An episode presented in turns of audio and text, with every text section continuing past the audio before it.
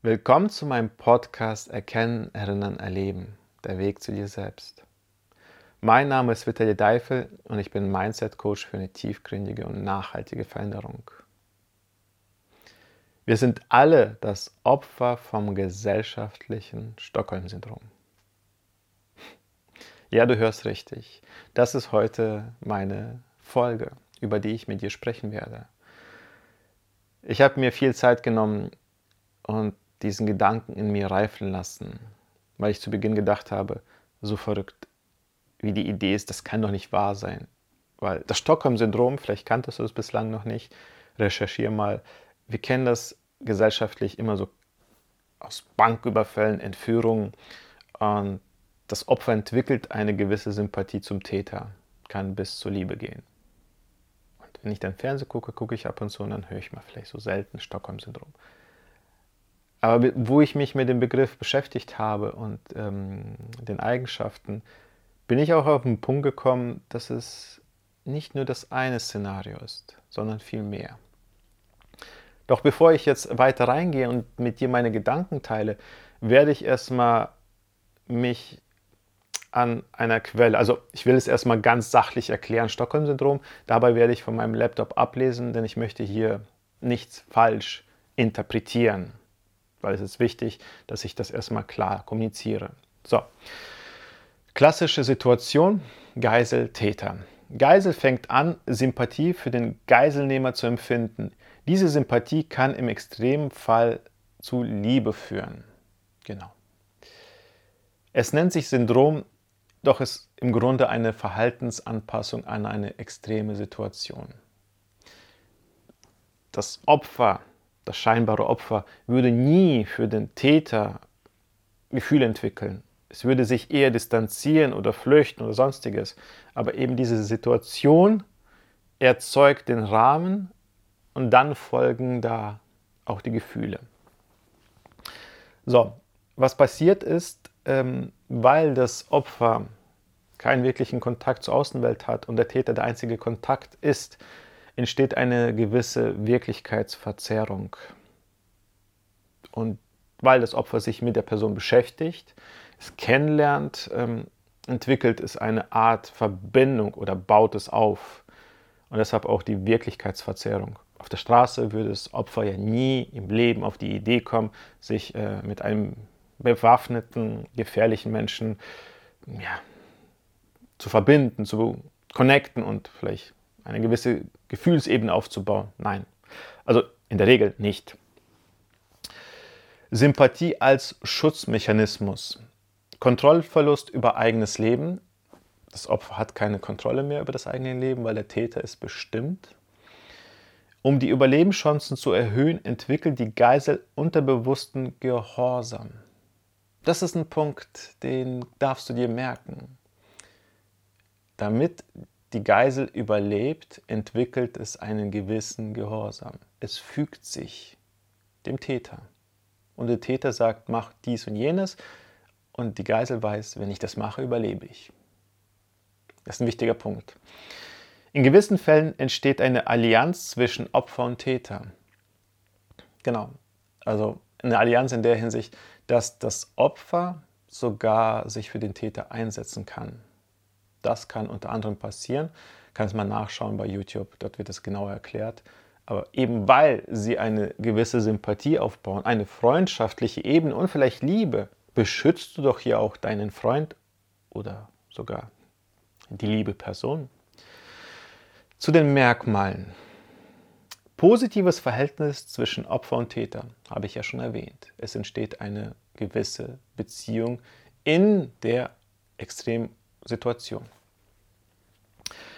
Geisel entwickelt Sympathie für den Täter, genau, habe ich schon erwähnt, entwickelt ein Verständnis für die Forderungen. Das Opfer entwickelt ein Verständnis für die Forderungen. Auch ein wichtiger Punkt, der später mit einfließen wird. Früher hätte das Opfer das nie akzeptiert und in dem Rahmen versteht es, warum der Täter jetzt diese Forderung setzt, warum er vielleicht von der Polizei dies oder jenes fordert, und ja, durch die Beziehungsebene entsteht auch eine so gewisse Verständnisebene. Und zum Schluss Dankbarkeit für kleinste freundliche Gesten. Das ist ein sehr entscheidender Punkt. So, das ist der Rahmen. Ich habe mich so ein bisschen halt auch an Vorgaben gehalten, was im Internet vorgegeben wird zu dem Stockholm-Syndrom. Doch wie komme ich jetzt auf die Idee, das Stockholm-Syndrom auf die Gesellschaft zu übertragen und noch weitergehend auf uns zu übertragen? Gehen wir erstmal auf die letzten Jahre ein. Was ist dort passiert? Opfer, Täter. Die Politik hat sich vielleicht nicht unbedingt jetzt als Täter dargestellt mit der Waffe, aber sie waren die Entscheidungsträger. Sie haben die Entscheidung umgesetzt. Und konnten wir immer alles verstehen? Nein. Wir waren so gesehen das Opfer der Situation. Doch was ist auch dort passiert? Durch die extreme Situation, durch die Drohungen, Androhungen, die Konsequenzen, was ist, wenn du es nicht machst, entwickelte die Bevölkerung, die Menschen ein Verständnis für die Forderungen. Für die Forderungen, geh hin, setze dir den Peaks und alles ist gut. Und wenn du es nicht tust, dann spürst du die Folgen. Wo ist jetzt der Unterschied zwischen dem Geisel und Täter aus der Banksituation und jetzt zu uns als Gesellschaft in den letzten Jahren. Das ist ein klassisches Stockholm-Syndrom. Und was war? Uns wurden unsere Freiheitsrechte genommen, weil das macht ja alles Sinn. Bilde bitte dazu selbst deine Meinung, ob das Sinn macht. Ich bin sehr aktiv bei Telegram, alternative Medien und schaue auch mal nach links und rechts. Doch es geht hier gar nicht um Wahrheit oder Nicht-Wahrheit. Das musst du dir selbst, äh, das musst du selbst herausfinden. Es geht einfach nur darum, dass ähm, wir anfangen, ein bisschen kritischer das Ganze zu sehen. Und der wichtigste Punkt ist, warum ich diese Idee so wichtig finde, ist, Alter, wir haben Dankbarkeit für die freundlichsten Gesten entwickelt. Wir haben Dankbarkeit dafür entwickelt, dass wir diese dreckige Maske abnehmen durften, dass wir an äh, öffentlichen Plätzen ohne Maske gehen durften. Wir waren den Tätern so dankbar. Sie haben uns erstmal die Freiheit genommen. Es macht ja Sinn, die Forderungen machen Sinn. Durch den Druck und durch die Situation haben wir das Verständnis entwickelt. Und dann haben sie uns immer Stück für Stück etwas zurückgegeben. Und wir waren so dankbar dafür, die meisten Menschen. Das ist die eine Situation. Kannst es ja einfach mal drüber nachdenken. Und bitte, das ist halt meine Gedankenvorstellung. Du kannst dem Ganzen folgen oder eben nicht. Aber nimm immer ein bisschen daraus und sei kritisch dem Ganzen gegenüber. So, das ist die eine Situation zu den letzten Jahren. Jetzt kommt eine viel, viel größere Situation, die ich kurz ähm, anreißen möchte. Das Stockholm-Syndrom hat sich in den letzten zwei, drei Jahren stark bemerkbar gemacht. Die einen, die schon offen waren, haben es vielleicht gesehen, jetzt könnten sie es verbinden. Doch das ganze Leben ist in einer Art und Weise ein Stockholm-Syndrom. Wie komme ich auf die Idee? Seit ungefähr fünf Jahren beschäftige ich mich mit meiner Persönlichkeit. Thema Persönlichkeitsentwicklung, Mindset. Und in dieser Zeit habe ich eine Sache festgestellt. Ich bin dort gestartet, wo ich war und habe mein Mindset zu etwas entwickelt, das ich mir nie vorstellen konnte. Ich war scheinbar gefangen in einem Art Gefängnis für meinen Verstand. Und weil ich es nicht besser wusste, habe ich es akzeptiert. Mittlerweile merke ich, wie viel mehr in meinem Verstand vorhanden ist, zu was ich in der Lage sein kann. Doch es ist verdammt schwer, das wieder zu entwickeln. Aber warum muss ich etwas entwickeln? Warum muss ich mich an etwas erinnern? Heißt es nicht, dass ich es vergessen habe? Deshalb sage ich ja auch, Kinder sind verbunden. Das merke ich an meiner Tochter, die bald zwei wird. Sie ist verbunden mit dem Universum, sie ist verbunden mit dem Moment, sie ist in ihrem Sein. Und sobald sie in ein System eingespeist wird, wie jeder das von uns war, wird ihr etwas genommen. Das Bild habe ich sehr gut im Kopf. Es ist ein Bild, das im Internet ist und du hast dort ein Fließband. Auf diesem Fließband am Anfang stehen Kinder und vor dem Fließband ist die Welt bunt, kreativ, schön. Und sobald sie durch das Fließband kommen, kommen sie als abgeschlossene Studenten raus. Und die Welt dahinter ist schwarz-weiß. Und diese Maschine pumpt dabei Kreativität, Träume und sonstiges ab. Verstehst du? Warum Stockholm-Syndrom? Stell dir vor, ein Vogel, wir nehmen einen Vogel und der kommt auf diese Welt. Und dem wird sofort von vornherein gesagt, du kannst nicht fliegen. Und dieser Vogel ist ein Adler, der kann sehr hoch fliegen. Du kannst nicht fliegen. Dann kommt er in eine Schule und dabei werden ihm seine Flügel gestutzt, kürzer gemacht. Und ihm wird weiter gesagt, er kann nicht fliegen, er kann nicht fliegen, er ist zu nichts fähig, er ist zu nichts fähig. Und dann durchläuft er das System und wenn er fertig ist, dann denkt er auch, er kann nicht fliegen, der ist zu nichts fähig, wobei er der Herrscher der Lüfte wäre. Oder beim Löwen, egal welches Bild du nimmst. Und genau da an dem Punkt bin ich gerade, dass ich für mich wieder das zurückerinnere, was ich vergessen habe. Nicht, weil ich es vergessen habe, weil es mir genommen wurde. Durch das Bildungssystem. Und was passiert hier in diesem Bildungssystem? Wir durchlaufen das Bildungssystem abhängig von unserer Intelligenz,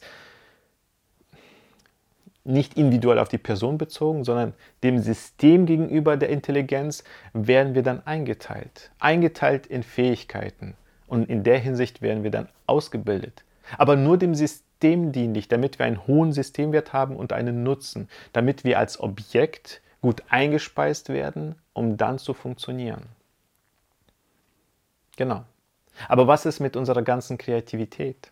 Was ist mit unserer göttlichen Fähigkeit? Was ist mit ganzen Zeugs? Das ist nicht relevant. Das lassen wir hinter uns.